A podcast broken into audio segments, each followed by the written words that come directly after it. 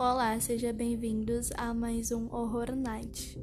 Diz a lenda que existe uma cobra na cidade de Ágia Blanca, no noroeste do Espírito Santo, que pairava no cemitério de imigrantes poloneses, fazendo sons assustadores e movimentos muito inexplicáveis a noite toda.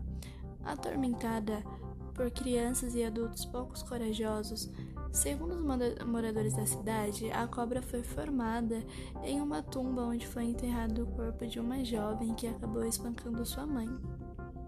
Segundo Luiz Carlos, professor aposentado de descendência polonesa e filosofia, há um monumento no cemitério com uma cruz cercada por correntes. Estou com 60 anos e ouço essa história desde que nasci, diz Luiz Carlos.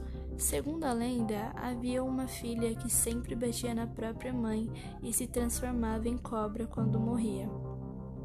Isso aterrorizava as crianças e adultos. Por um tempo, ninguém passou pelo bairro.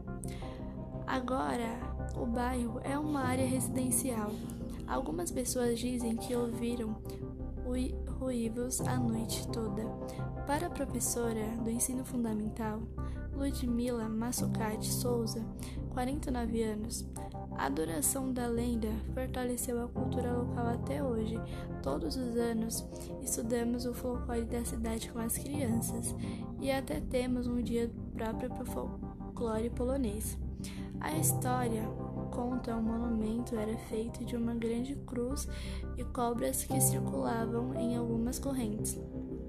Diz a lenda que tinha uma mulher com um filho único que batia muito nela. A senhora então lhe disse: O dia que você morrer, você se tornará uma cobra. A jovem morreu e foi enterrada por muitos e muitos anos. Os, os moradores disseram que ouviram gemidos no cemitério. E disse ele: thank you